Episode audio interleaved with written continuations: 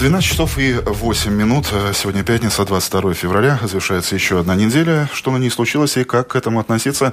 Это наш открытый вопрос. Сегодня в студии ведущий Андрей Хуторов и мои собеседники, публицист Эдвинс Инкинс. Добрый день. Добрый. Политолог Юрий Розенвалдс. Здравствуйте. Добрый день. И заместитель главного редактора русской версии портала Делфи Ким Космачев. Здравствуй. Добрый день. Как обычно, событий много, важных, тревожных, забавных. Каков ваш топ-3 тем этой недели? Эдвин, с вас начнем. Э, я не знаю насчет топ-3, но в международных отношениях, конечно, э, такая не, не столь важная и не столь даже значимая, сколько показательная. Это выступление господина Путина. Я думаю, что там можно заметить достаточно много, ну, не поворотов, но, во всяком случае, новых нюансов возможной российской политики. Господин Розенвалдс, ну, и послание Федеральному собранию, конечно, и, кроме того, вот коррупцион... не коррупционный, а скандал с отмыванием денег. То, что то, происходит что, вокруг Светбанка. Покров святости со шведских банков как-то постепенно сползает, и, и оказывается, что, что есть проблемы, и, наверное, они, это все будет еще расширяться. Ну и, кроме того, как мне кажется, все-таки и важным событием был это вот э, то, что мы как-то определились, вернее, правительство определилось с бюджетом, его можно задать вопрос, что будет дальше. Учитывая то, что это старый, это новый старый бюджет в известной мере, и э, как на это будет, особенно учитывая то, что какие-то обещания сказали, ну, извините, ребята. С разных точек раз, зрения да. обязательно посмотрим на таким. Ну, коллеги тут, конечно, затронули основные темы, но я одну тему, как бы, может быть, она немножко э, проходит с прошлой недели и не так интересно прям всем жителям Латвии, но я все-таки скажу, что состояние дорог в Риге – это, честно говоря, караул. И вот э, эта тема просто снег растаял уже окончательно, знаете, а лед с ним и асфальт. Лед сошел.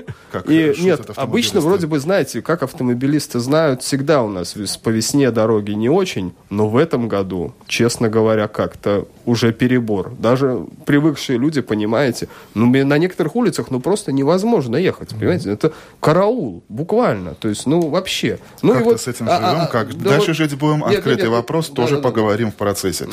И также упомянутый упомянутый э, Светбанк э, было, тут же последовало оперативное заявление нашего финансового регулятора, комиссии рынка финансов и капиталов, что это дело давно минувших дней, и банк э, за это уже понес свое наказание. Эстонский регулятор более осторожно заявил, что мы будем э, следить за развитием ситуации, но а страны Скандинавии, я понимаю, что это тоже открытый вопрос. Каким вы видите продолжение этой темы? Э, вижу, вижу продолжение этой темы таким образом, что просто так э, эта тема не закроется. Потому что, во-первых, с Данским банком тема размоталась. Она очень долго разматывалась, но в, ну, как бы в прошлом году произошла своеобразная кульминация в этом году, да, то есть э, а, аресты реальных людей, ну, задержание, аресты реальных людей в Эстонии – с уголовными уже статьями, да, и плюс большой штраф для банка, да, Данский банк. И ожидая, это еще не все, потому что э, ожидается еще огромный штраф, который назначит Америка Данский банку. Он еще не объявлен, но его сумма ожидается угу. очень значительной, очень значительной.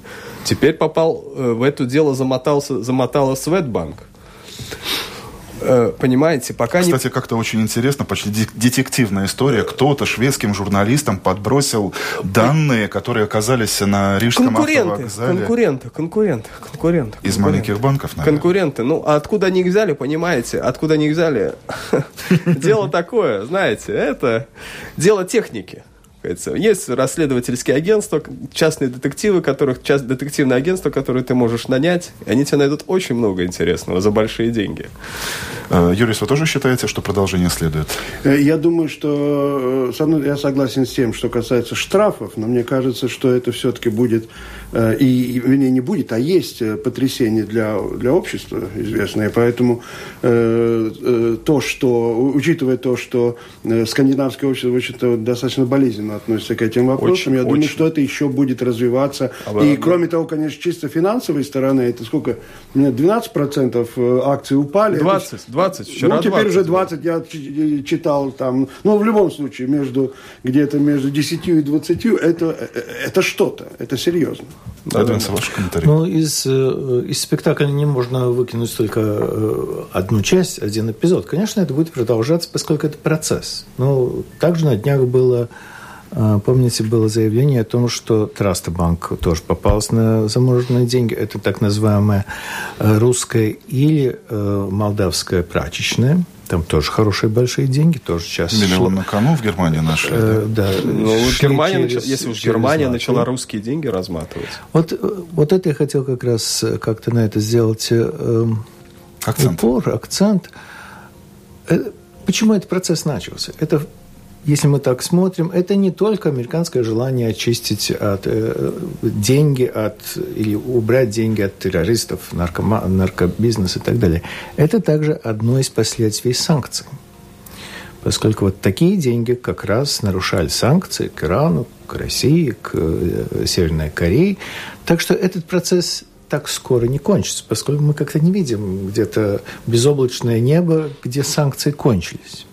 В этом смысле затягивание гаек будет, она будет продолжаться.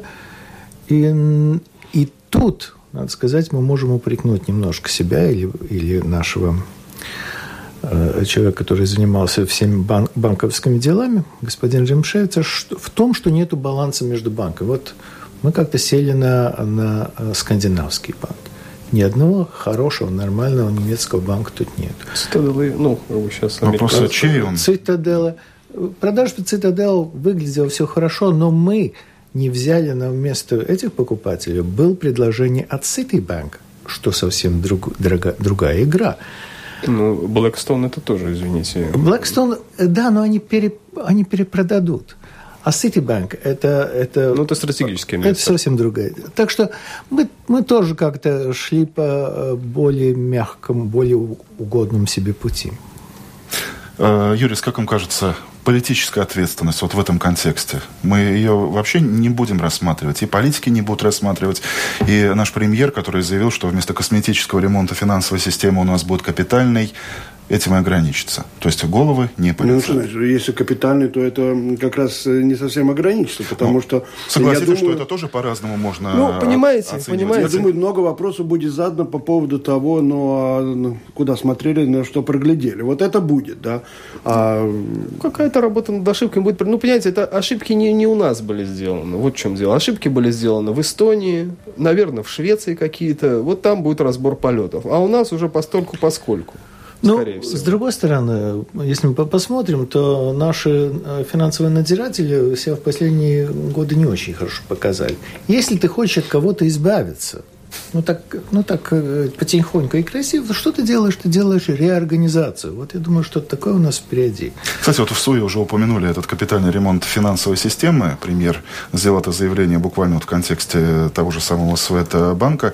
А хватит ли нам сил, возможности, желания, чтобы, во-первых, найти подходящие краски, ведра, кисточки, потом найти тех... Маляры. Те, маляров, да, конечно.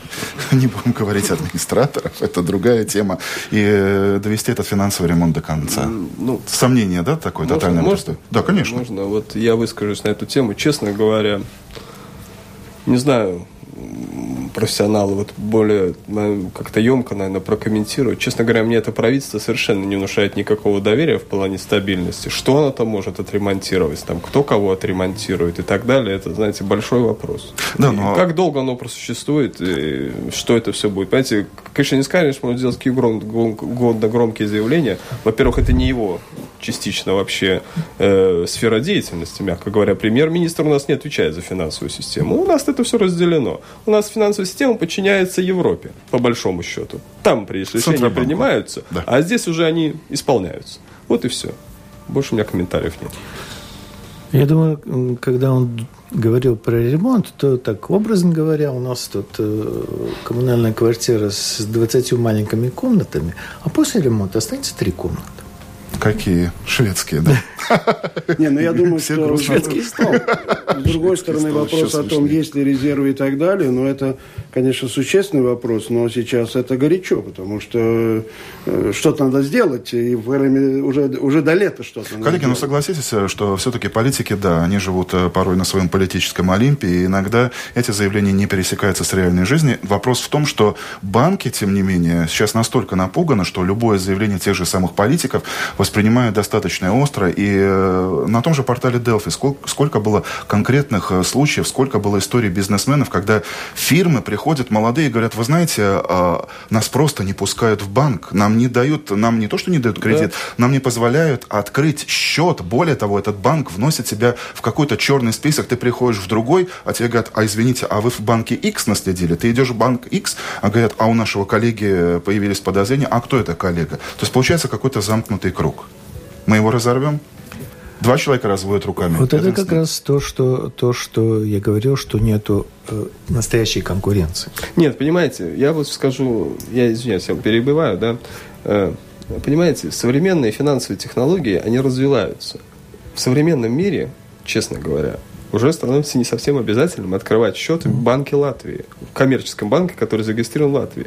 Мир стал глобален. Ты можешь открыть банк, виртуальный счет в каком-то из банков Европе, который существует только в интернете, и работать. Потому что в Европе сейчас существует единая платежная система СЭПа, например, и все, деньги ходят. Логично. Завершая тему, лозунг «Мы ближе, чем Швейцария, забываем раз и навсегда». Ой, ой, если бы камера стояла, это надо было показывать, как каким показывал крест на этом. Юрис гру грустно смеется, улыбается. Нет, но всегда есть ниша, которая в Латвии заполнялась. Это э, обеспечение индивидуальных запросов нерезидентов. Она в какой-то мере останется, но, конечно, уменьшится в разы. Юрис уже в суе упомянул э, болезненное слово, которое перетирается каждый день и в эфирах радиостанций, ну и, разумеется, и в Минфине, и в правительстве. Это бюджет. Правительство таких определилось. Но как-то очень по-своему определилось. Как вы можете оценить заявление, то, что министр финансов приходит на латвийское радио и говорит, бюджет будет, но это будет технический бюджет. Не, ну я думаю, что это в данном случае в известной мере констатация э, того, что вот те заявления, которые мы слышали в предвыборной кампании, там примерно заткнитесь, мы, так сказать, сейчас придем и все разрулим очень быстро, но они столкнулись с реальностью, ну, во-первых, с тем, что я не специально по бюджетам, чтобы здесь очень комментировать. Мы политическую составляющую да, вопроса но я думаю, рассматриваем. Да, но я думаю, что, что, что в общем-то, э, стало ясно э, то, что, о чем говорили все время, ну, так, так вообще, да, что это правительство, что вообще в, в, этих выборах не было победителя. Это моя оценка, да, и многие тоже говорят, да. И Но вам случае... кажется, что это совершенно нормально, или все-таки э, коленки дрогнули, побоялись э, в Чего? этом году делать?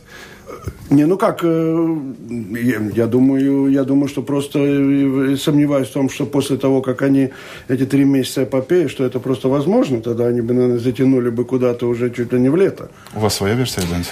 Ну да, я как-то достаточно долгие годы участвовал в принятии бюджета. И э, выражение технический бюджет – это очень корректно. Ты приходишь, у тебя уже стол накрыт, и ты ничего не можешь менять. Если мы хотим получить ситуацию, когда после выборов те партии, которые наобещали, неважно, возможно или невозможно, если они что-то хотят сделать, то, то выборы надо делать весной.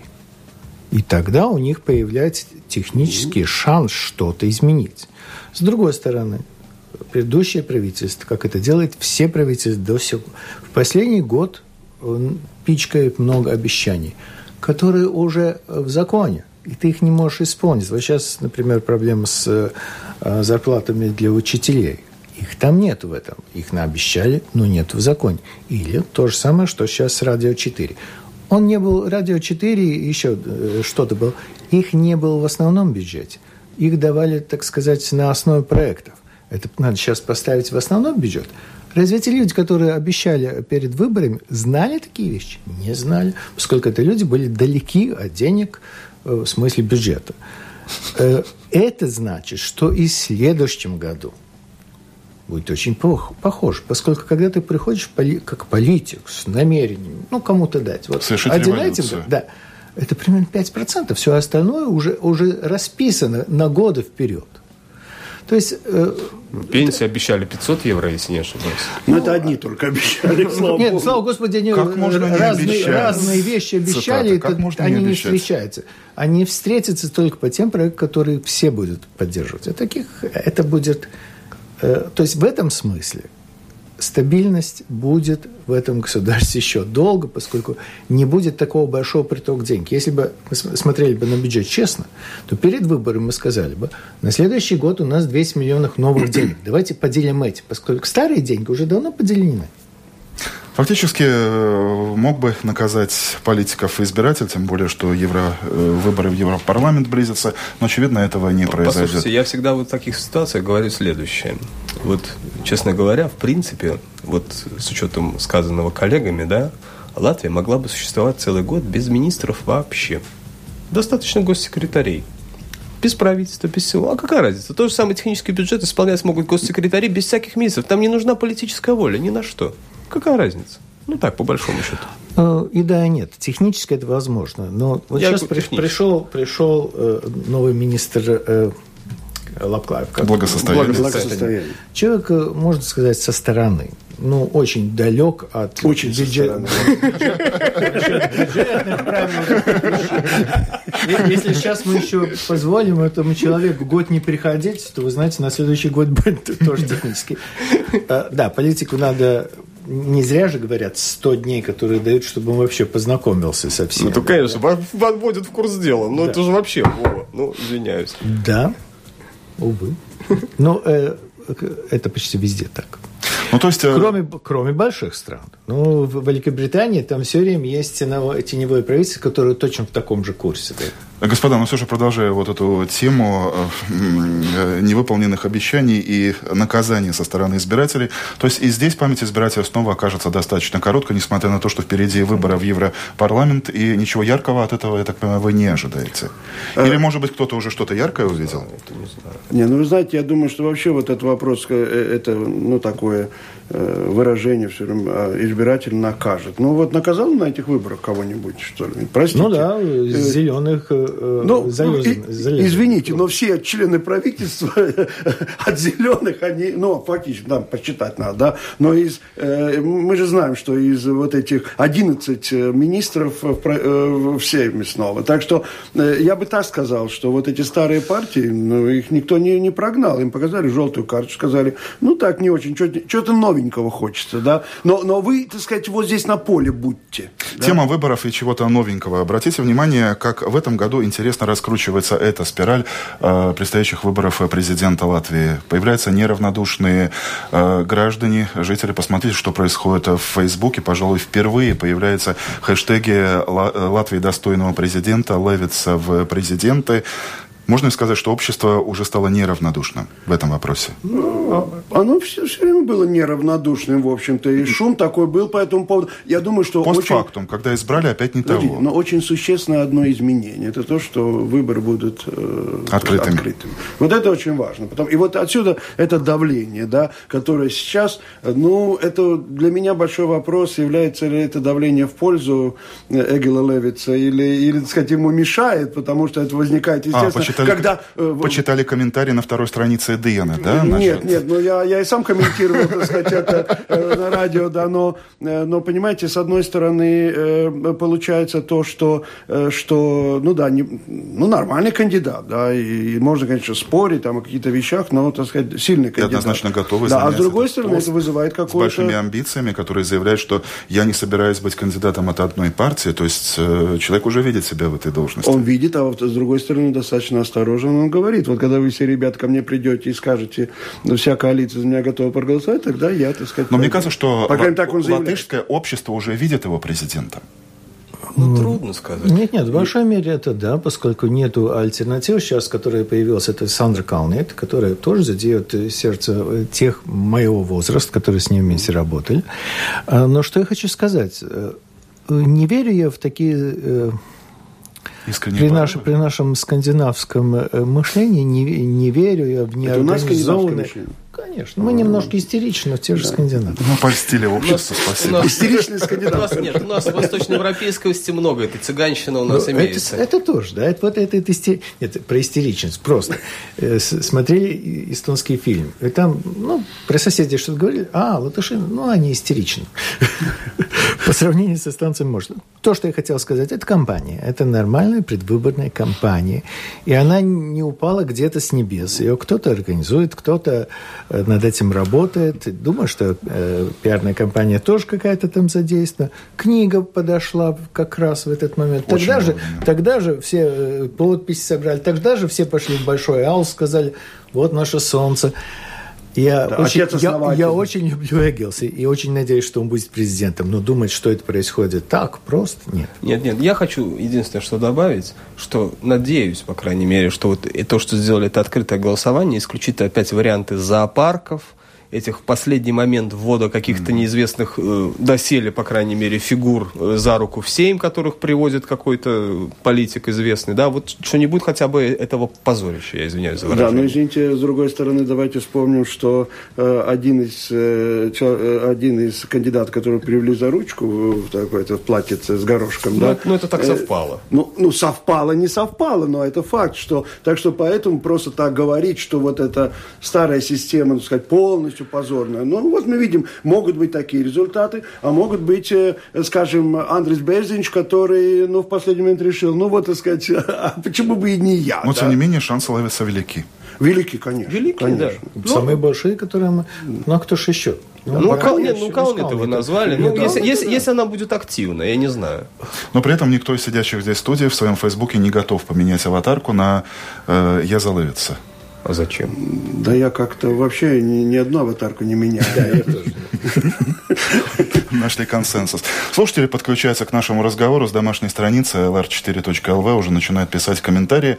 Вот Вадим пишет, а разве вы сами не являетесь избирателем? Чем вы лучше-то? Расскажите про себя. Вот мы втроем плохие избиратели. Но, во всяком случае, я не чувствую... Я ужасный избиратель. Я избиратель, который достаточно дотошный. Например, я никогда не ожидал того, что ну, вот в этом году я специально съездил, посмотрел, как Сиглда голосует, но для меня было очень сложно. Я, наверное, полчаса провел в кабинке, чем, наверное, довел до иступления тех, кто рядом стоял за мной в очереди. Но я свой выбор сделал. Вопрос, Вадим, а вы сами дошли до избирательного участка? Это вот тоже открытый. Да, да, да, да. Я могу ответить. Я могу ответить. Во-первых, я могу сказать, за кого я голосовал на выборах. Это не такая не тайна. Я голосовал за прогрессивных, и за них же буду голосовать, пока они не пройдут в парламент. Может быть, когда-нибудь. Вот так и все. Э, нет, я думаю, что избиратель, он, он такой, какой он есть, и, и, так сказать, с тем, кто есть... На, и политический даже, срез отражает, отражает да. наше общество. Но я бы хотел заметить, если мы говорим вот о том, хорошие, там, плохие, это вообще не, вопрос не об оценке, но то, что на этих выборах в октябре избиратели не используют, э, ну в массе, конечно, я не говорю там о каждом конкретном, а в целом, не используют все эти возможности критической оценки, которые были, а, кстати, в этом смысле, надо сказать, комплимент э, журналистам, потому что в этом смысле информации было достаточно. Более чем. Более чем. Особенно, кстати, Делфи очень хорошо и так далее. У нас был Добрус, да, он, да. всех, он всех э, Но то, что, то, что избиратель не использовал все эти возможности, это, вот это несомненно, это уже вопрос не в том, хороший, плохой. Более детального а том, нигде да. не было. Я думаю, что самая хорошая предвыборная э, борьба, не сама борьба, а, а, а как ее показали, да. и, и все обещания, все остальное, по-моему, это было в каком-то смысле показательно и демократично, и доступно людям, если они хотели это видеть. Да. Я, что поделать, я не только голосовал, я также участвовал в, в каком-то смысле. Мне попросили, Лето попросил э, написать про, про некоторые партии, про те партии, у, у которых у меня есть друзья. Я написал то, что я думал. То есть я написал, что то, что обещается, там 500, 500, 500, это просто нереально. И эти люди или ничего не знают, тогда им не место в парламенте, или врут. Ну, это еще более понимаю, что люди врут, чтобы попасть. Э, я голосовал за, за очень простую вещь. Я хочу стабильность. Поскольку только при стабильности можно вырастать. Все те, которые обещают 6% прироста в год, я им не верю априори. Мы не китайцы. Я голосовал за Винуты, хоть она и такая маленькая и убогая сейчас. Э, но я знаю этих людей. Я точно знаю, что они э, как минимум будут стараться быть поплавком.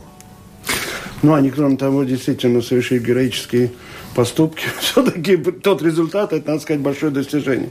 Мы продолжаем. Это программа «Открытый вопрос» на Латвийском радио 4. У нас э, в студии сегодня политолог Юрис Розенвалдс, коллега, заместитель главного редактора русской версии портала Delphi Ким Космачев и публицист Эдвин Синкинс. «Открытый вопрос» на Латвийском радио 4.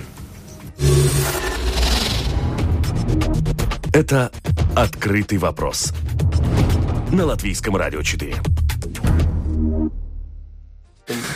Да. Дискуссия у нас продолжается, и при выключенном микрофоне мы продолжаем набирать э, темп. Э, теперь посмотрим, что происходит, происходит и происходило на этой неделе э, за границей. Очень много внимания было привлечено к обращению Владимира Путина, президента России, к федеральному собранию. Полтора часа, и на что я обратил внимание, очень много было посвящено, большая часть речи была посвящена внутренним проблемам, работа над ошибками. При этом было очень интересно смотреть нужно отдать должное все-таки режиссерам э, российских телеканалов, которые при этом показывали э, лица, сидящих в зале. Президент говорит о том, что мы, где же эта цитата это была? Мы не должны повторять ошибок прошлых десятилетий. В зале сидят те люди, которые фактически или совершали, или с молчаливого согласия которых эти ошибки были.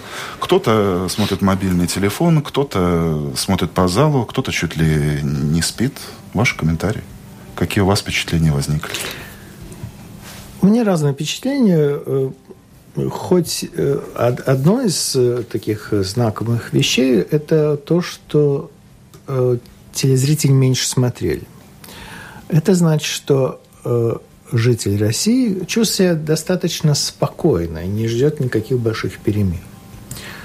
Это был, как я читал сегодня, «Медуз», по-моему, что в 2014 году последний раз был такой, такой низкий интерес к посланию. Но послание было интересно. Во-первых, то что, то, что обе стороны говорили, это никогда не будет, мы это не хотим, гонка вооружений идет в полную силу. И обе стороны заявляют, что вторые виноваты, вот сейчас гонят вперед. Это накладно. Это раз. А второе, что мне немножко беспокоит, не немножко, достаточно сильно беспокоит в российской политике, это отображалось также в этом выступлении.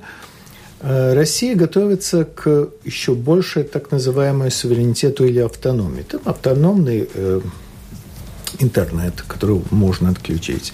Тогда автономная э, система управления банков, то есть если SWIFT отключит, э, на политической арене международной нету повода это все делать. То есть Россия, возможно, готовится еще к какому-то шагу, который мы не знаем, но который может привести к, так, э, к, к столь жестким э, санкциям, если уж готовится. Это, во всяком случае, не будет объединение России и Беларуси, поскольку там все будет мирно с поцелуем.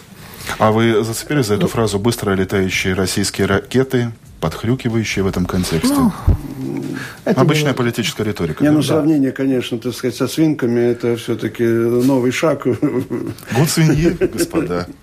Европы. Я, да, это неприятно, но не более. Но, то, но что самое главное, что, по-моему, все-таки значимое, это то, что вы говорили. Э, это обращение к россиянам и к социальным Э, победы, э, социальным проблемам. То есть мы более-менее знаем, что старый социальный договор между Путиным или властью и, и потребителем, он кончился из-за из санкций, из-за низкой э, цены нефти, ну, из-за общих таких каких-то бед российской экономики, как, во-первых, из-за нехватки конкуренции, что самое, по-моему, пагубное там. И сейчас обещания социальные даны весьма четкие.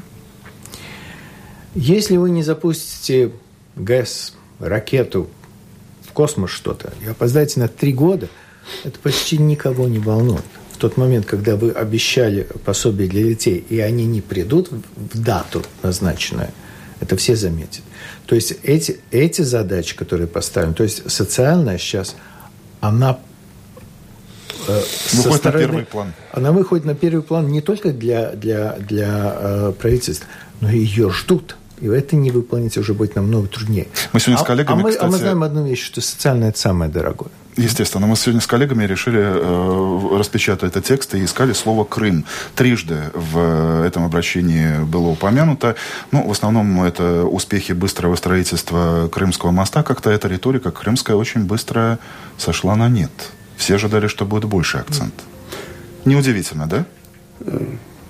Нет, ну просто я, я думаю, что, во-первых, надо ну, искать какие-то причины изменения акцентов, потому что раньше, конечно, господин Путин, все-таки его стихи это, это не внутренняя политика, это, так сказать, вот мы, так сказать, да. мировое. То, то, что сейчас эти пропорции, там где-то 20 минут э, в конце про вот это международное, а все остальное социальное, я думаю, что это, во-первых, просто отражает э, тот, э, так сказать, факт, что рейтинг за год упал на 20%.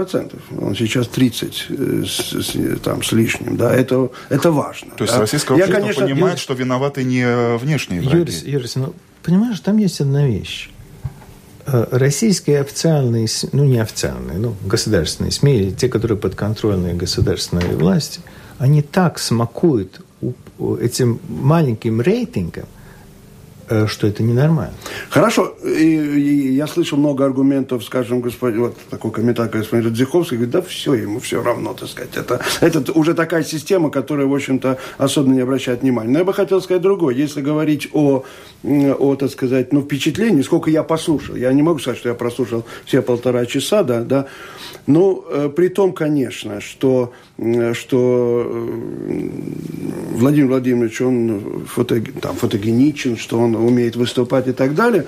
Но вы знаете, я достаточно много пожил на этом свете, чтобы на меня, так сказать, явно повеяло атмосферой съездов партии. Ну, да? еще и политолог. Вот такой, вы знаете, сидят э, такие, так сказать, э, вот как вы сказали, люди, которые эти решения принимают. И все, весь разговор в основном с точки зрения того, что должно быть. То есть, понимаете, если речь идет о послании Верховного собрания, были майские указы, скажем, да, Путина, да. Ну вот, а что получилось или нет? Не в том смысле, что, ребята, надо думать, вот э, обращаться к элите, говорить, надо думать о народе, и нельзя, так сказать, не должно бюрократии проволочь. Вы знаете, мы все это слышали когда-то. Конечно, в другом исполнении совершенно, да, это совершенно другая режиссерская работа, да. То есть, конечно, Кремлевский дворец съездов и вот эта большая аудитория, это совершенно другие вещи. Ну, хоть что-то да? вас, господин но, Розенвалдс, впечатлило. Да, но, но с другой стороны, нет, то, что это подается профессионально, тут, я думаю, я могу судить, да. Но что я хочу сказать, да, что вот, э, когда, конечно, с одной стороны, вот эти обещания, эти обещания достаточно конкретные, да, но с другой стороны, есть целый ряд вещей, которые абсолютно невыполнимы. Он очень много посвятил, э, посвятил демографии. Но, простите, это то же самое, как наши партии говорят, ну, как это, КПВЛВ говорит, мы к 2050 году, сколько у нас, 2 миллиона граждан будет, да, что, извините, даже если латвийские жители будут э, день и ночь заниматься, простите, сексом, да, все равно не получится, потому что нет, это невозможно. То же самое по отношению к России. Это просто невозможно. Это против законов, э, социальных законов, законов природы. Ким продолжать? Понимаете, я как-то по-другому еще смотрю на это вещи. Честно говоря, Э, ну, это какое-то такое театральное мероприятие. Ну, не знаю, как его назвать. Вот это вот, вот эти вот регулярные обращения там к народу, к партии, там еще к чему-то. Ритуальные. Ритуальные, да. Это ритуалы. Это вообще, ну, конечно, нет, определенные элементы ритуала иногда они какой-то смысл несут. Но реально надо смотреть на реальную картину, что реально происходит. Все это и, и россияне самое главное – так, те самые обычные россияне, они прекрасно, они в жизни им это Путин, это знаете, как зайцу стоп-сигнал. Ну, говорит там что-то по телевизору генсек, ну и пускай говорит, а у меня проблема там, у меня там э, больница не работает в районе, мне надо ехать в соседний район, там э, ребенка, у ребенка школа закрывается, потому что ее сокращают, и там еще какие-то вещи, денег там, зарплаты нету, надо там мужу ездить вообще по, в соседнюю область работать. Вот это проблема, понимаете? Это проблема везде, она присуща это, нет, не нет, только России. Нет, нет, нет, нет, нет, но вот Человек везде живет э, своими нет, проблемами. Нет, нет, но в России эти проблемы, они острые во многих регионах стоят. Хорошо, Москва, в Москве все хорошо, более-менее. В Санкт-Петербурге, еще в нескольких городах-миллионниках более-менее все нормально.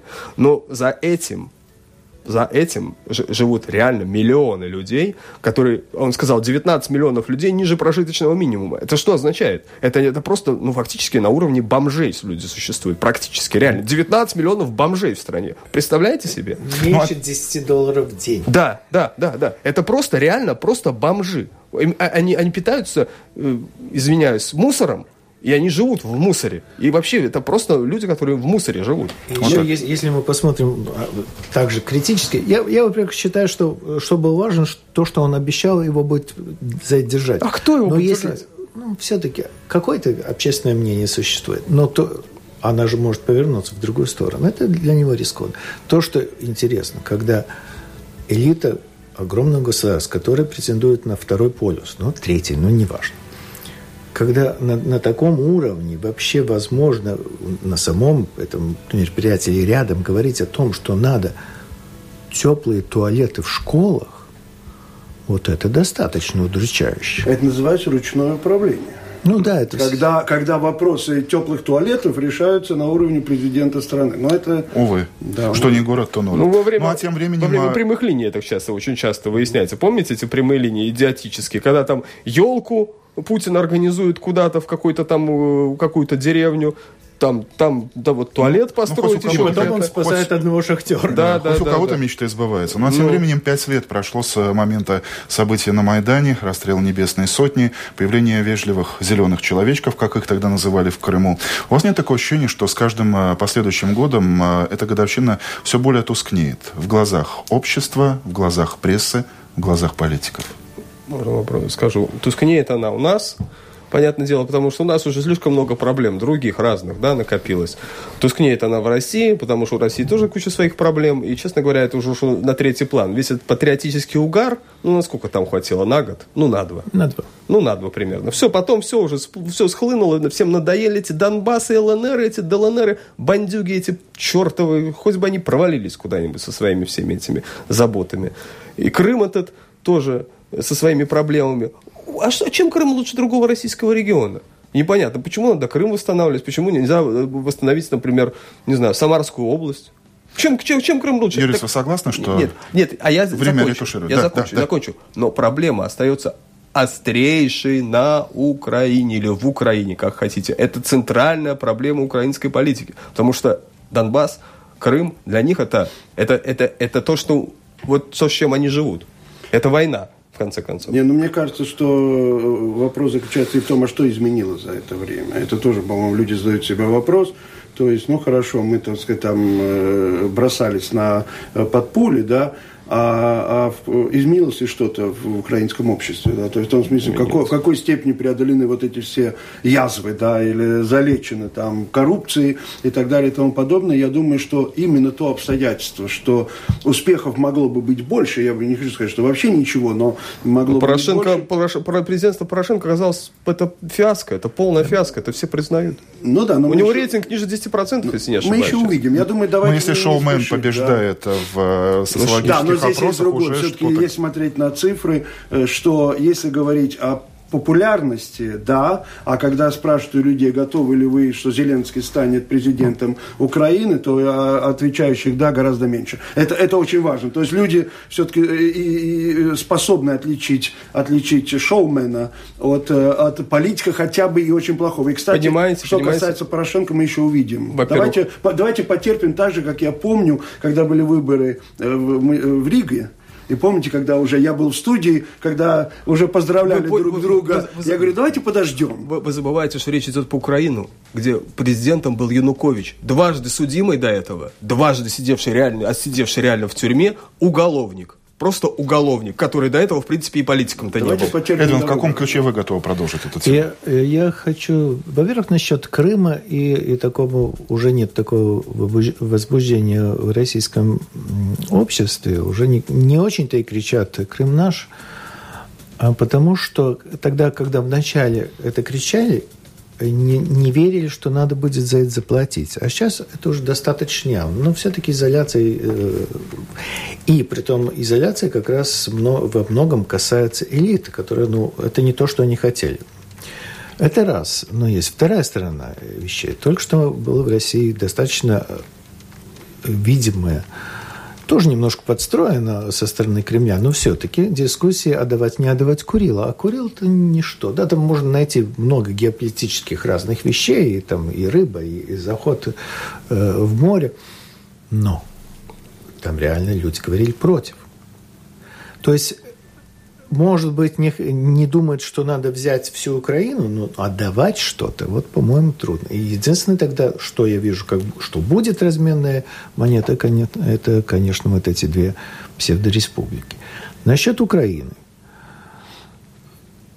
Да, они не смогли перешагнуть через какой-то свой Рубикон, который балтийские страны перешагнули весьма болезненно – из-за войны, из-за других обстоятельств, это очень богатое государство все-таки остается нищее достаточно. И я думаю, что Россия как, также помогает им остаться такими, поскольку когда мы э, по своему уровню жизни, ну, немного, но все-таки уже опережаем Россию, то не дай бог это же самое сделает Украина. Это будет слишком наглядно. Европа в этом контексте тоже как-то... Помните, какая была достаточно острая риторика? Сейчас это только кажется, что европейские наши политики... Ой, ну слушайте, там Брексит, какая там Украина, боже мой. Э, Украине все время ее, э, ей дают новые деньги. Она не осталась в этом смысле на мире. Ее бюджетная ситуация намного лучше, чем 4 года назад. Они уже намного меньше, им надо занимать деньги. Но основные изъяны – этого государства, который, который достаточно похож на те же изъяны, которые в России, вот основные, те, которые сдерживают э, прирост. Несмотря на что, на то, что э, в Украине за последние годы там более 200 э, заводов э, построили, это, это тоже немало, да? Но, но то, что управление не умело, это очевидно. Галина с сайта LR4LV пишет, а в Латвии рай, судя по той горячности, с которой вы критиковали. Галина, если вы слушали нашу программу с самого начала, вы бы поняли, что досталось сегодня всем абсолютно. А, Ким, э, в твоем топ-3 были растаявшие рижские улицы. Да, ну, честно говоря, комментировать тут нечего. Вопрос системно не решается годами и э, решение системного Вопрос, городские власти как... городские власти не предлагают. Вот Вопрос, все. как мы все это очень видим? Плохо. Мы видим опять-таки хэштеги Ригас Мэрис, то есть рижская чума появился в Фейсбуке это отдельный все, профиль. Это все, это все. А в то же самое время в прошлую субботу я местами попытался проехать по Сигулде. Вы знаете, там такие же самые дороги, кстати. Ну это места. Я видел фотографии, которые на днях э, появлялись э, из Бауски.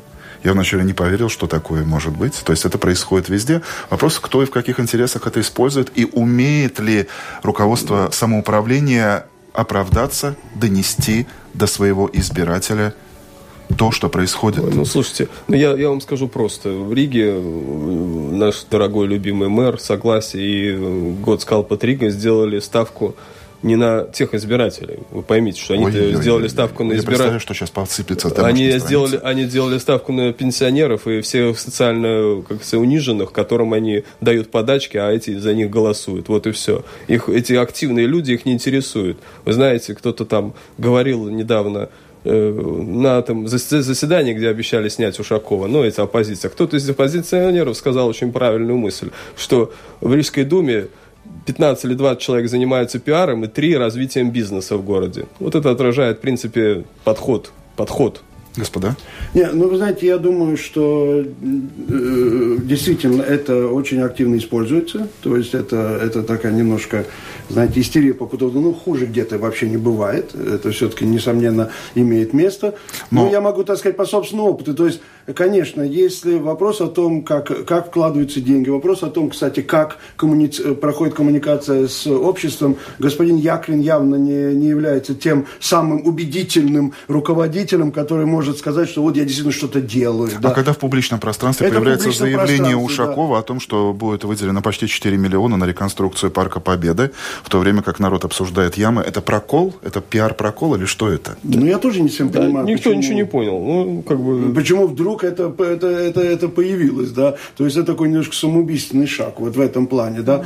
А что касается того, что действительно, я полагаю, что, что э, если будет как-то... Там, где будут вкладываться деньги, я, например, могу привести пример. Я езжу сейчас регулярно из Салкрасты в Ригу. Я, так сказать, на, на Виа Балтика как-то не заметил э, огромного количества дырок, да. То есть просто если эти улицы поддерживают в нормальном состоянии, что действительно в Риге не происходит, да, ну тогда это... А будет ли лучше? Если посмотреть на, на вот ту же самую вам упомянутую оппозицию, мне становится немножко грустно. Потому что я там ни, ни одного лидера этой ситуации сейчас не вижу, который мог бы сказать, слушай, извини, э, Ушаков, господин Ушаков, подвинься, да, вот мы сейчас придем и будем рулить, и все будет, сказать, в какой, через какой-то Ну, знаете, Ушаков тоже начинал не лидером, и вообще да. был в тени Шлиссерса. Ну, а вот теперь имеешь, сколько лет уже сидит и ничего, ну, как-то справляется. Я небольшой специалист по асфальту, но я помню, что мы уже с самого начала всегда себе рассказывали, ну, не мы, ну, нашего, нашему обществу, я в том числе рассказываю, да, ну, у нас такой климат. Ну, вот э, ночью а. замерзает, а днем вот э, тает. В Финляндии, в Швеции тоже. Ну, вот именно. Я хотел бы, во-первых, слышать какой-то нормальный, хороший ответ от людей, которые понимают, что это такое асфальт, что надо делать. На днях прочитал, что в России выдумали э, турбоасфальт. Вы знаете... Который будет держаться 11 лет. Посмотрел, знаете, это тот же самый, который у нас знаете, уже кладут. Знаете, знаете, это вот старый еврейский анекдот есть, помните, там, про, когда там умирал этот самый, этот самый, как его, Мойша или Израиль, и спрашивают, как же ты такой хороший чай сделал? Он говорит, знаете, много заварки клал в чае. Ну, короче, мы Понимаете? перешли. Вот, Асфальт тоже, да. Да, да, да, с асфальтом примерно то же самое уже на анекдоты, господа, кто-нибудь обратил внимание, то, что все эти события происходили на фоне полнолуния. Помните, что в свое время, когда в активной латвийской политике был господин Репше, и в том числе господин Розенвалдс, ваши коллеги-политологи очень часто смотрели на лунный календарь, и э, происходила такая корреляция. Можно сказать, что какие-то вот из этих событий, может быть, тоже происходили благодаря или, может быть, вопреки вот этому супер... Да-да-да. Можно камень обратить внимание, может, он как-то там коррелирует. Никто пока не искал зависимости. Хочется... Да, нет ни одного такого столь зависимого с интересом займусь в будущем. Пока у меня... Лунный календарь политологии от господина Розенвалдса. Руководство политологии с помощью календаря. Во всяком случае, 100 экземпляров будет распродано в соседнем здании, наверное. То есть э, мы все это воспринимаем как шутку, или все-таки порой нужно и серьезно к этому относиться? Нет, ну вы знаете, я могу сказать следующее. Мы должны обязательно учитывать то, что если говорить о политике, то политика действительно такая сфера, куда, э, не, несомненно, по сравнению с другими сферами общества, приходят больше людей – Э, у которых не, не проблемы там с, э, с ментальным здоровьем, а в том смысле, что вот он стремится выдвинуться, он, так сказать, в какой-то, в какой-то степени, так сказать, доходит до крайности, да. И вот тут действительно, может, эти вопросы могут... Это очень здорово, что политика Подвижная можно, психика, подвижная В том психика. числе и вот так мило улыбнуться, посмеяться. Увы, время нашего эфира истекло. Спасибо гостям студии, политолог Юрис Розенвалдс, заместитель главного редактора русской версии портала Делфи Ким Космачев и публицист Эдвин Синкинс были в студии открытого вопроса. В студии также был ведущий Андрей Хуторов. Э, желаю вам доброго дня. Вам, господа и наши слушатели. Всего Спасибо. доброго. Всего, до свидания.